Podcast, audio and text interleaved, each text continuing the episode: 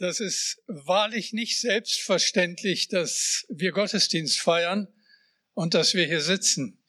Als das euer Pastor gerade so am Anfang sagte, musste ich so an meine ganz persönliche Geschichte denken. So fast genau heute vor einem Jahr, vor zehn Jahren, heute vor zehn Jahren, hatte ich meine erste Chemo hinter mir und noch sieben weitere folgten. Und es war nicht ganz sicher, ob ich die Geschichte überlebe. Zehn Jahre sind seitdem vergangen und ich empfinde diese zehn Jahre als geschenkte Zeit. Und ich empfinde auch hier zu sein, vor euch zu stehen und, und predigen zu dürfen als ein absolutes Geschenk. Und das wird einem ja manchmal an so Kleinigkeiten deutlich. Manchmal, wenn ich so zu Diensten fahre, dann läuft alles wie selbstverständlich. Man fährt, man setzt sich ins Auto, man erwartet, dass das Auto hält, dass man auch da ankommt, wo man hin will. Irgendwie seit gestern war es mit diesem Gottesdienst ein bisschen schwieriger. Einmal ist ja die, weiß nicht, ob ihr das mitbekommen habt, diese Fahrrad-Deutschland-Tour gerade in Bremen. Und plötzlich war unser Stadtteil, der Stadtteil Habenhausen und Arsten in Bremen, eigentlich von der Umwelt abgeschnitten. Es gab nur eine schmale Straße, die hinausführte heute Morgen und die hatte noch eine Baustelle. Also war ich mir schon nicht ganz sicher, komme ich überhaupt nach Oldenburg oder muss ich mit dem Fahrrad kommen? Dann hätte ich sehr früh starten müssen. Und dann gebe ich wie immer so sicherheitshalber bei Google ein, wo ich hin will. Und dann führt er mich und dann sagt er irgendwas von gesperrt und wir vermeiden eine Umfahrung. Lange Rede, kurzer Sinn. Ich habe einige neue Straßen in Oldenburg kennengelernt, bin irgendwo vor einem Autohaus dann am Ziel gewesen. Ich dachte, hier ist aber nicht Gottesdienst. Musste das dann neu eingeben, war dann trotzdem noch halbwegs pünktlich hier. Aber dann hat man manchmal so den Eindruck, also ohne sowas zu hoch bewerten zu wollen, auch hier an der Stelle ist es nicht selbstverständlich, hier zu sein. Und es gibt viele Dinge, die uns abhalten wollen, am Gottesdienst teilzunehmen, sich dem Wort Gottes auszusetzen, das zu ertragen und dann auch immer wieder zu fragen, Herr, was hast du für mich? Ewigkeit, mehr Herrlichkeit geht nicht. Das ist das äh, letzte Thema in dieser Reihe über den Propheten Elia. Elia ist ja so der am häufigsten erwähnte Prophet des alten Bundes im Neuen Testament.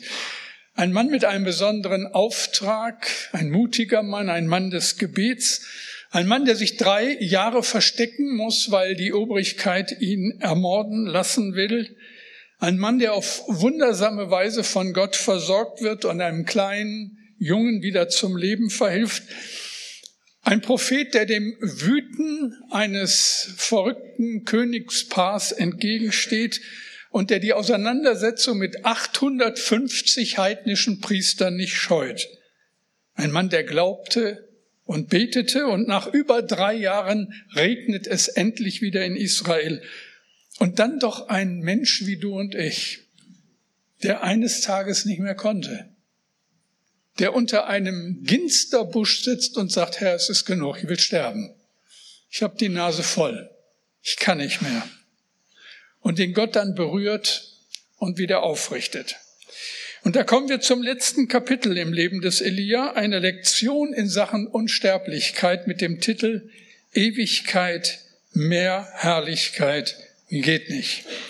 Und ich lese uns den Predigtext aus 2. Könige 2, die Verse 1 bis 4 und 11.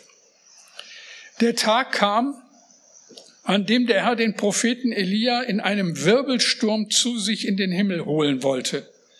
An diesem Tag verließen Elia und Elisa die Stadt Gilgal. Unterwegs sagte Elia zu Elisa, willst du nicht hier bleiben? Ich muss nach Bethel denn der Herr hat mich dorthin geschickt. Doch Elisa wehrte ab, so gewiss der Herr lebt und so gewiss du lebst, ich verlasse dich nicht. So wanderten sie zusammen hinunter nach Bethel. Dort kamen ihnen einige Prophetenjünger entgegen, die in Bethel zusammen lebten. Sie nahmen Elisa beiseite und fragten ihn, weißt du es schon? Der Herr wird heute deinen Lehrer zu sich holen. Ja, ich weiß es, antwortete Elisa, redet bitte nicht darüber. Wieder sagte Elia zu seinem Begleiter Elisa, willst du nicht hier bleiben? Ich muss weiter nach Jericho, denn der Herr hat mich dorthin geschickt. Elisa antwortete, so gewiss der Herr lebt und so gewiss du lebst, ich verlasse dich nicht. Sie wanderten gemeinsam weiter und kamen nach Jericho. Während die beiden so in ihr Gespräch vertieft weitergingen, erschien plötzlich ein Wagen aus Feuer, gezogen von Pferden aus Feuer, und trennte die Männer voneinander. Und dann wurde Elia in einem Wirbelsturm zum Himmel hinaufgetragen. Beten wir noch einmal. Herr, und jetzt bitte ich dich wieder ganz neu, öffne meinen Mund, dass er deinen Ruhm verkündigt. Danke dafür. Amen. Elia wusste, dass sein Weg hier auf dieser Erde zu Ende geht, dass sein Leben ein Ende hat.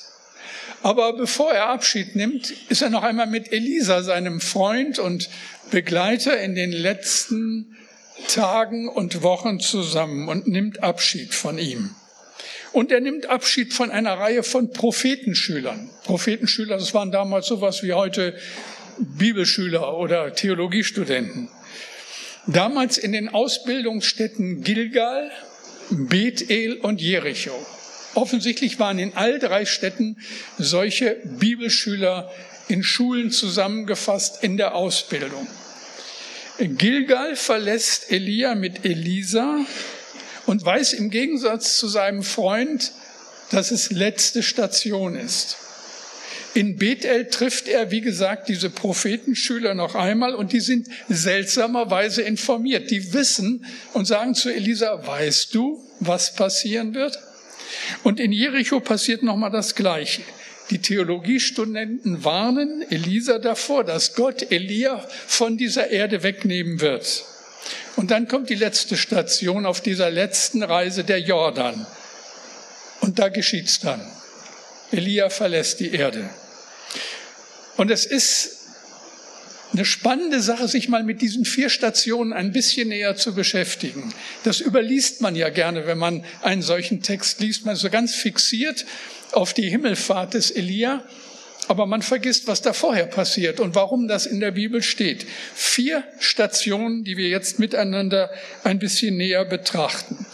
Die erste Station auf der letzten Reise des Elia, der Ort, an dem alles begann, Gilgal. Die Schriftgelehrten unter euch werden sich erinnern, Gilgal, das war der erste Ort, in dem die Israeliten Pause machten, nachdem sie den Jordan bei der Eroberung des verheißenen Landes durchquert hatten. Also der erste Ort im verheißenen Land, Gilgal. Da befanden sie sich kurz vor dem entscheidenden Kampf. Gilgal war also der Ort der Vorbereitung. Und hier wird auch Elia vorbereitet auf das, was kommt. Von hier aus macht er sich so auf seinen letzten Weg. Was da im Detail passiert, das wissen wir nicht. Aber es befähigt den Elia, so die letzten Dinge seines Lebens anzugehen. Und das ist doch etwas, ihr Lieben, was uns auch die Frage stellt, die Frage, die ich euch stelle, die ich aber auch mir selber stelle. Erinnerst du dich noch an den Ort, an die Zeit, wo alles anfing? Erinnerst du dich an den Tag, wo Jesus in dein Leben trat und wo du Ja gesagt hast zu ihm? Wo du die ersten wackeligen Schritte im Glauben getan hast, aber du warst begeistert. Du warst leidenschaftlich dabei. Unvergessliche Stunden. Und sehnst du dich nicht manchmal danach, das wieder zu erleben? So die erste Liebe? Damals hat alles begonnen, unsicher für dich, aber so bestimmt und so lebensverändernd. Die erste Station für Elia auf seiner letzten Reise, Gilgal. Die zweite Station, der Ort des Gebets, Bethel. Bethel heißt wörtlich kommt ja aus dem hebräischen Haus des Herrn.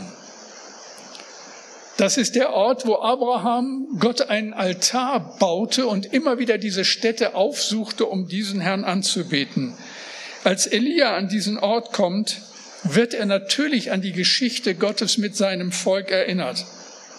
Und mit Sicherheit erinnert er sich an seine besonderen Stationen in seinem Leben. Seinen ersten Altar am Bach Krit. Dann der Sohn der Witwe in Zarpat. Da hat er Gott gesucht wie nie zuvor in seinem Leben und Gott tut ein Wunder. Im Haus des Herrn wird Elia vorbereitet auf das, was jetzt kommt. Wisst ihr, wir Christen, wir leben in dieser Welt wie alle anderen Menschen auch. Und wechselvolle Zeiten sind uns nicht unbekannt. Wenn ich euch fragen würde, erzähl von den wechselvollen Zeiten in deinem Leben, hättet ihr viel zu erzählen. Da gibt es viele gute Tage, viel Grund, Gott zu danken. Aber da gibt es auch sehr schwere Tage, auch Gott Grund zu danken, aber nicht leicht zu verkraften. Auch Tage, von denen wir sagen, bitte Herr, nie wieder. Aber wir haben einen Ort, an dem wir Hilfe finden. Wir hatten immer einen Ort, an dem wir Hilfe finden. Bethel, Haus Gottes, die Gegenwart des lebendigen Gottes in unserem Leben. Nicht zuletzt auch am Sonntagmorgen hier in den Gottesdiensten. Und ihr Lieben, es ist doch so. Christen sind von dem, was das Leben so herausfordernd macht, nicht ausgenommen. Und manchmal habe ich den Eindruck, es ist sogar an manchen Stellen komplizierter, weil wir ja mit Jesus unterwegs sind und weil alles, was uns da wichtig wird, im Gegensatz steht zu dem, was in dieser Welt wichtig ist. Wir haben lernen müssen, hinzugeben, zu opfern, Dinge nicht zu tun, die wir gerne getan hätten und Dinge zu tun, die wir nicht gerne getan hätten. Wir haben längst nicht jeden Weg verstanden, den Gott uns geführt hat. Wir haben liebe Menschen verloren. Wir wissen um Trauer und Verlust. Wir wissen, was es bedeutet, einen Arbeitsplatz zu verlieren. Und wir müssen auch mit den Folgen einer gescheiterten Ehe klarkommen. Und, und, und. So vieles, was auch uns Kinder Gottes herausfordert. Wie viele von euch kennen die Not mit heranwachsenden Kindern oder die Mühen des Alters, wenn die Kräfte nachlassen? In all den Jahren hast du gelernt zu beten und Gott hat dich durchgetragen. Es gab früher so ein Lied, das ich seltsamerweise schon als Jugendlicher gern gesungen habe. Gott wird dich tragen. Gott wird dich tragen in Alter und Not, zu jeder Zeit. Bis auf diesen Tag immer wieder. Er ist treu ein Leben lang und er tut große Dinge. Weil es die letzte Predigt in dieser Reihe ist, äh, wird sie vielleicht ein bisschen länger. Und deswegen erzähle ich euch eine Geschichte, die ich vor gut einer Woche gehört habe. Neu wieder, war mir bekannt, aber man wurde, ich wurde daran erinnert. Wir hatten Besuch in unserem Gottesdienst aus äh, Ostfriesland ein lieber Bruder, den ich lange, lange kenne, sagte, erinnerst du dich noch an mich? Ich erinnerte mich nicht mehr. Er sagte, ich bin der und der. Ich habe früher immer deine Kassetten gehört. Für die jungen Leute Kassetten. Äh, lasst euch erklären von den Alten. Die konnte man früher auch im Auto in so einen Schacht schieben und dann konnte man während der Fahrt Musik hören oder auch eine Predigt hören. Er war ein treuer Predigthörer von mir. Er ließ sich immer nach Ostfriesland die Kassetten aus der Paulusgemeinde schicken. Und er war unterwegs mit seinem Auto. Der Kassettenrekorder war nicht an. Er fuhr und es passierte ein schlimmer Unfall. Er kam von der, auf der Autobahn bei voller Fahrt von der Spur ab und da begann eine Leitplanke und er kam mit der rechten Seite, mit dem Reifen auf die Leitplanke. Der Wagen kippte um und rutschte auf der Seite weiter. Also auf der Fahrerseite weiter. Er lag so da drin und ihm passierte durch, wie, durch ein Wunder nichts. Also der Wagen rutschte und rutschte, blieb dann stehen und er sah, lag da drin. Und er sagte später zu mir, und daran erinnerte er mich letzten Sonntag, Klaus, und in dem Moment, wo die Kiste steht und nicht mehr rutscht, erschallt eine Stimme aus dem Lautsprecher, Gott ist da. Da war in dem Moment der Kassettenrekorder angesprungen an dieser Stelle, wo ich in der Predigt sage, Gott ist da. So, jetzt rechnet mal aus, was da Zufall und was da Fügung ist. Würde mich für einen Mathematiker mal äh, echt interessieren. Was ich damit sagen will, Gott ist treu. Gott ist da. Ein Leben lang. Gilgal, der Ort, wo alles anfing, Bethel, das Haus Gottes, das Haus des Gebets. Und jetzt die dritte Station auf der letzten Reise ist Jericho, wo er wieder auf eine Gruppe von Bibelschülern trifft. Jericho, das ist der Ort des Kampfes. In Jericho fand ja für das Volk Israel die erste große Schlacht statt, der D-Day bei der Eroberung des verheißenen Landes. Und für Elia war der Tag der Entscheidung sicherlich der Tag auf dem Berg Karmel, wo er sich 850 feindlichen Propheten stellen musste, wo ein abgefallener König und eine tyrannische Königin ihn nach dem Leben trachteten. Und danach kam ja dann die Flucht und der ganz persönliche Kampf unter dem Ginsterstrauch und in der Höhle. Jericho, der Ort des Kampfes, und den kennen wir alle auch. Und das betrifft uns ein Leben lang. Paulus sagt am Ende seines Lebens, ich habe den guten Kampf gekämpft, ich habe Glauben gehalten, aber bis es soweit ist, ist Kampf angesagt, immer wieder. Diese Welt ist nicht der Himmel. Und sie wird es auch niemals sein. Im Gegenteil, vieles in dieser Welt will uns den Himmel madig machen und uns von dort wegziehen. Ein Leben lang kämpfst du um die Reinheit deiner Gedanken, um die Treue zu deiner Frau, zu deinem Mann. Du willst ehrlich sein, aber diese Welt will betrogen sein.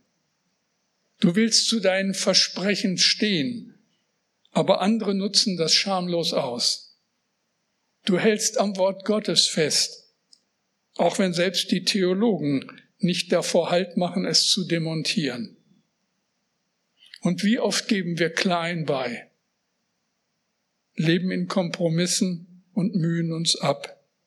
Wir kämpfen, nicht immer siegreich. Oftmals kann von strahlender Nachfolge nicht die Rede sein. Wir humpeln dem Herrn nach. Oder wie jemand mal gesagt hat, mit Ach und Krach dem Lamme nach. Angeschlagen, verwundet, aber getragen von der unbeschreiblichen Gnade Gottes. Wisst ihr, am jüngsten Tag werden wir vor Jesus stehen. Und viele von uns werden arg mitgenommen sein von der Reise hier auf der Erde. Eine Reise, die über weite Strecken so beschwerlich ist. Blutig, zerschlagen, humpelnd werden wir ankommen und wir werden nur zu gut wissen, wo wir versagt haben. Aber Jesus wird uns empfangen mit offenen Armen und sagen, herzlich willkommen daheim. Wieso? Weil er für alles bezahlt hat. Für alle Schuld und Sünde, alles Versagen, alles zu kurz kommen. Seit dem Karfreitag vor 2000 Jahren gilt, der Himmel steht offen. Herz, weißt du warum? Weil Jesus gekämpft und geblutet. Darum. Ihr Lieben, wir leben von der Treue Gottes. Wir leben von seiner Gnade. Und eins will ich unter keinen Umständen. Ich will ihn nicht verleugnen. Ich will dabei bleiben. Ich will treu sein. Jericho, vielleicht steckst du mittendrin, steckst mitten in Herausforderungen, die dir niemand abnehmen kann. Jericho, der Ort gehört dazu genauso wie Bethel, der Ort, wo wir neue Kraft im Gebet finden, genauso wie Gilgal. Wir erinnern uns an die Anfänge unserer Nachfolge. Und schlussendlich gibt's dann noch einen Ort auf der letzten Reise des Propheten Elia, den wir vielleicht mit so ein bisschen Unbehagen benennen. Viertens, der Ort des Todes, der Jordan. Das ist ja zu einem Synonym geworden für, da stirbt jemand, er geht über den Jordan. Für Elia ist das der Moment des Abschieds und das tut er auf eindrucksvolle Art und Weise. Als er und Elisa am Jordan ankommen, verabschiedet sich Elia von ihm und fragt ihm, Elisa, jetzt wo wir Abschied voneinander nehmen müssen, was kann ich für dich tun? Und die Antwort, ihr Lieben, ist bemerkenswert. Zweite Könige 2, Vers 9. Da antwortet Elisa, ich möchte als dein Schüler und Nachfolger doppelt so viel von deinem Geist bekommen wie die anderen Propheten. Ein sehr, sehr bescheidener Mann. Aber ich finde, er macht's richtig. Wenn man so eine einmalige Gelegenheit hat bei so einem Mentor, da muss man nicht kleckern, sondern klotzen. Und ich glaube, davon können wir ein bisschen lernen. Gott fordert uns ja in seinem Wort immer wieder auf, zu bitten und zu flehen und nicht nachzulassen. Und er will geben über Bitten und Verstehen. Ich habe vor einiger Zeit ein Ehepaar besucht, draußen auf dem Lande.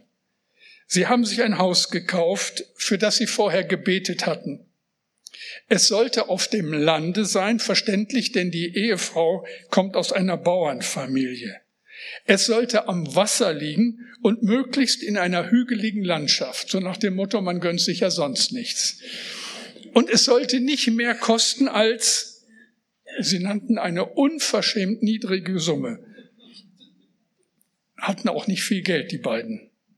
Hätte der Ehemann vorher mit mir gesprochen, hätte ich ihn ernst angeschaut und gesagt, du sollst den Herrn, deinen Gott, nicht versuchen. Die beiden haben nicht mit mir gesprochen, aber glaubensvoll immer wieder für dieses Haus gebetet. Sie haben das Haus bekommen. Esther und ich, wir haben sie vor einiger Zeit besucht, mitten in einer hügeligen Landschaft und umgeben von einem drei Hektar großen Grundstück mit vier Fischteichen. Ich war sichtlich beeindruckt und ehrlich beschämt. Ich weiß natürlich, so schnell und so nach Wunsch geht's nicht immer in unserem Leben. Aber auf der anderen Seite, was können wir verlieren? Ehren wir Gott durch unser Vertrauen und bitten wir ihn immer wieder konkret und manchmal ruhig ein wenig unverschämt, wenn es letztlich doch um seine Ehre geht. Sein Wille soll geschehen. Und genau das könnten wir verpassen, wenn wir nicht bitten. Zurück zu Elia.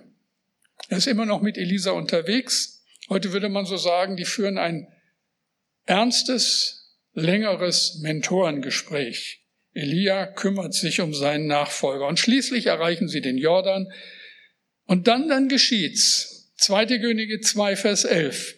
Während die beiden so in ihr Gespräch vertieft weitergingen, erschien plötzlich ein Wagen aus Feuer, gezogen von Pferden aus Feuer und trennte die Männer voneinander. Und dann wurde Elia in einem Wirbelsturm zum Himmel hinaufgetragen. Ich habe gedacht, das wäre so eine typische biblische Berichterstattung. Ein Vers, der eines der außergewöhnlichsten Ereignisse der Menschheitsgeschichte beschreibt. Elia muss nicht sterben, er wird direkt in den Himmel abberufen und die Bibel berichtet darüber mit einem Vers. Das, was hier so knapp erzählt wird, war in der gesamten Weltgeschichte nur zwei Menschen je vergönnt. Elia und Henoch. Aber da ist es noch kürzer. Da wird nur gesagt, er wurde weggenommen. Als ich meiner Frau erzählte, worüber ich heute predigen darf, hat sie zu mir gesagt, aber du sagst das nicht wieder mit dem Dritten. Man soll ja in der Regel gut auf seine Frau hören, aber an dieser Stelle fällt es mir schwer. Wisst ihr, Henoch war der Erste, Elia der Zweite. Ich wäre gern der Dritte. Der Dritte, dem das passiert. Und ich denke so in dieser Aufzählung, das würde doch gut klingen. Henoch, Elia Klaus. Ich liebe die hier beschriebene Szene. Und das muss man sich mal vorstellen. Zwei enge Freunde gehen am Ufer des Jordan spazieren, unterhalten sich und plötzlich in einem Augenblick ist da ein Streitwagen aus Feuer mit Pferden aus Feuer. Ich habe so gedacht, da kommt ja nicht mal George Lucas und Steven Spielberg mit. Das ist keine Fiktion, kein Science Fiction, nicht Star Wars oder ET. Das ist Realität. Das ist vor circa 2900 Jahren geschehen in Raum und Zeit auf unserer Erde. Es ist einfach passiert. Und herrlich. Ich hätte nichts dagegen, wenn ich das noch toppen könnte. Elia war plötzlich weg, in den Himmel aufgenommen, in einem gewaltigen Sturm. Keine großes Alter, keine Demenz, kein Pflegedienst, kein langes Leiden, einfach so in einem Wagen aus Feuer. Das war schon was Besonderes. Eigentlich nur mit der Himmelfahrt Jesu zu vergleichen, aber das ist eine ganz andere Geschichte. Es passiert einfach. Und ihr Lieben, wisst ihr was? Es wird wieder passieren. Einmal für jeden von uns. Wohl nicht in der Art, wie Elia es erlebt hat, eher ein wenig unspektakulärer, aber es wird passieren. Wir werden diese Welt verlassen und den Himmel betreten. Wir werden ihn sehen, wie er ist und ihn anbeten. Es wird passieren. Für die einen schon jetzt, für eine letzte Generation der Menschheit in einem Augenblick, wenn Jesus wiederkommt und seine Leute zu sich holt. Eines Tages wird es soweit sein und es ist nicht mehr so lange hin. Dann werden wir ihn sehen, wie er ist. Wir werden den Himmel betreten und unser Glück nicht fassen können. Jesus wird da sein, das Lamm Gottes, der Löwe aus Juda, der helle Morgenstern. Wir werden ihm für Gilgal danken, für den Tag, an dem wir uns entschieden haben, Jesus nachzufolgen. Wir werden ihm für Bethel danken, für alle Gebetserhörungen, für die Tatsache, dass wir nie alleine waren. Wir werden ihm für Jericho danken, für jeden Kampf, für schwere Tage und dass es einfach stimmt, denen, die Gott lieben, müssen alle Dinge zum Besten dienen.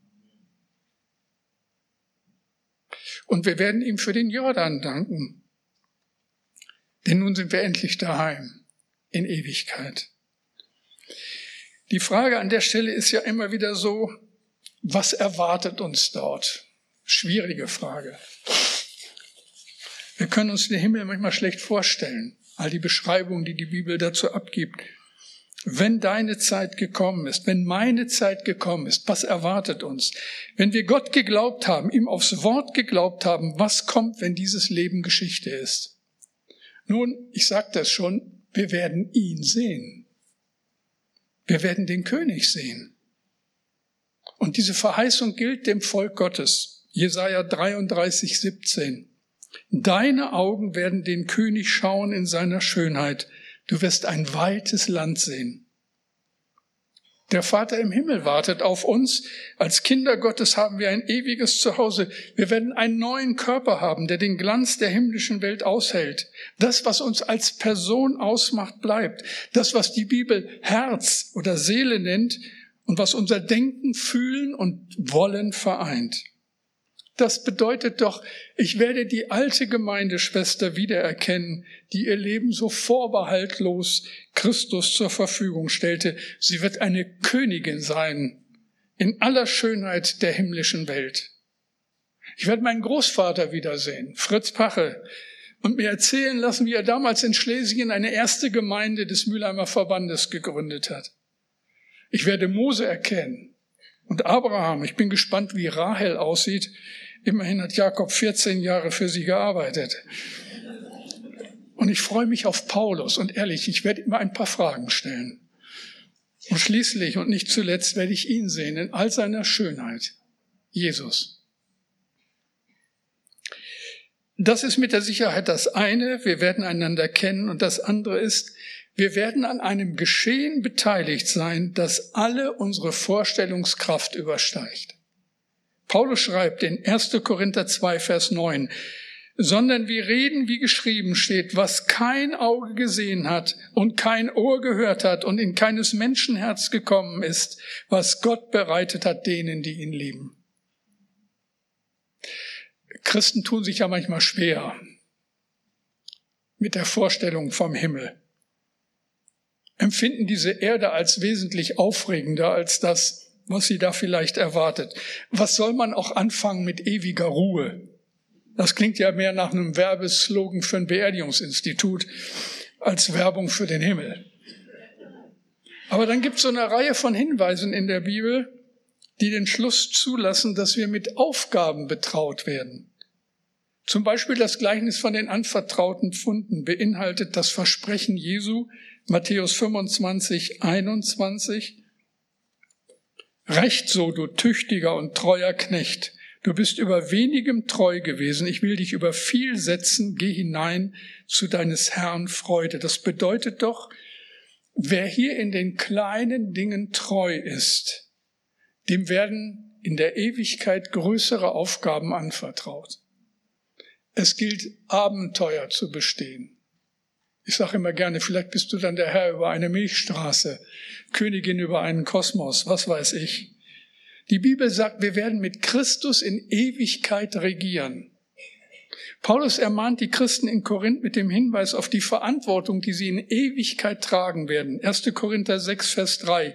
Wisst ihr nicht, dass die Heiligen die Welt richten werden? Wisst ihr nicht, dass wir über Engel richten werden? Also Aufgaben warten auf uns, die wir uns heute noch nicht vorstellen können.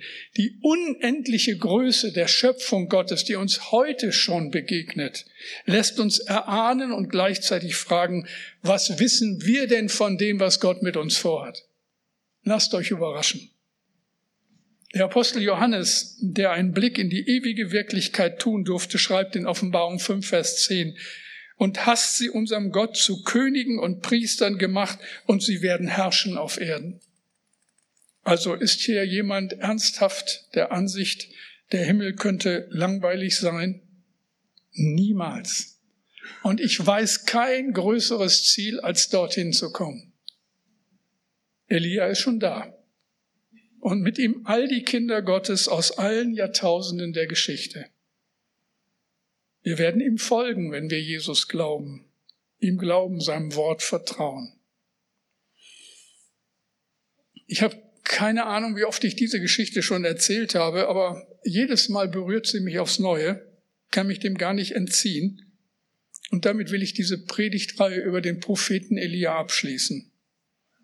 In Carroll, Louisiana, gibt es die einzige Lepra-Station der USA. Der 2013 verstorbene Priester und Schriftsteller Brandon Manning, vielleicht kennen einige von euch seine Bücher, arbeitete dort eine Zeit lang ehrenamtlich mit. Und in einem seiner Bücher erzählt er von Yolanda, einer Leprakranken.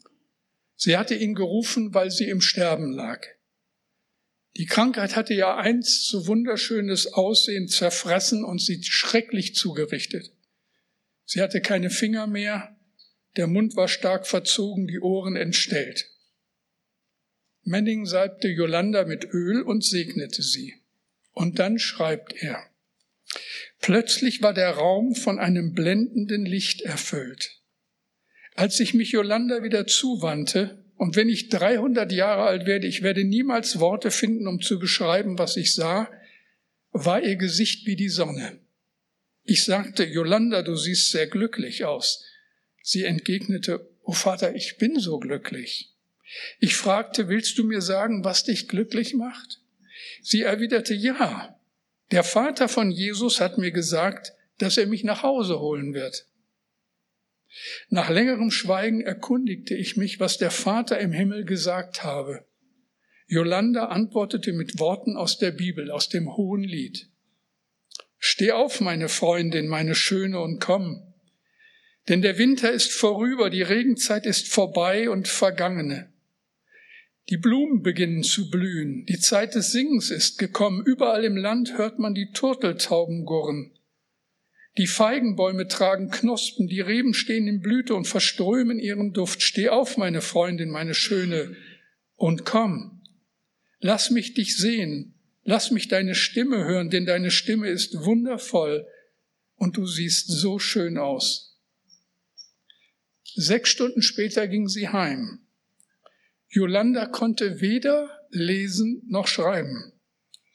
Nie im Leben hatte sie die Bibel oder ein anderes Buch gelesen. Niemand hatte sie diese Worte gelehrt. Wir werden Jesus sehen und Elia. Wir werden die Ewigkeit mit ihm teilen. Unaussprechliche unvorstellbare Herrlichkeit. Und deshalb habe ich den einen Wunsch. Dabei bleiben will ich. Auf keinen Fall auf der letzten Wegstrecke, auf dem letzten Wegabschnitt alles in Frage stellen, was mich ein Leben lang nicht losgelassen hat. Und immer deutlicher wird das, was trägt. Was in all den Jahren getragen hat. Die Liebe Gottes. Es ist einfach nur Gnade, die uns heute und in Ewigkeit sagen lässt, Jesus, ich liebe dich. Beten wir. Und danke, Herr, dass das möglich geworden ist, dass wir dich lieben, dich, den dreieinigen Gott, den Vater, den Sohn und den Heiligen Geist, dass du uns zu stark geworden bist und dass du uns gerufen hast und dass wir die Hoffnung teilen, die Hoffnung auf Ewigkeit, dass wir dich sehen werden, so wie du bist, mit all deiner Schönheit. Hilf uns auf der Strecke dorthin. Hilf uns, dass wir zu Hause morgen wieder in unserem Alltag, dass wir dir treu sind, mit dir unterwegs sind, uns an jedem Tag neu an dir freuen. Du bist es wahrlich wert. Dir allein die Ehre. Amen.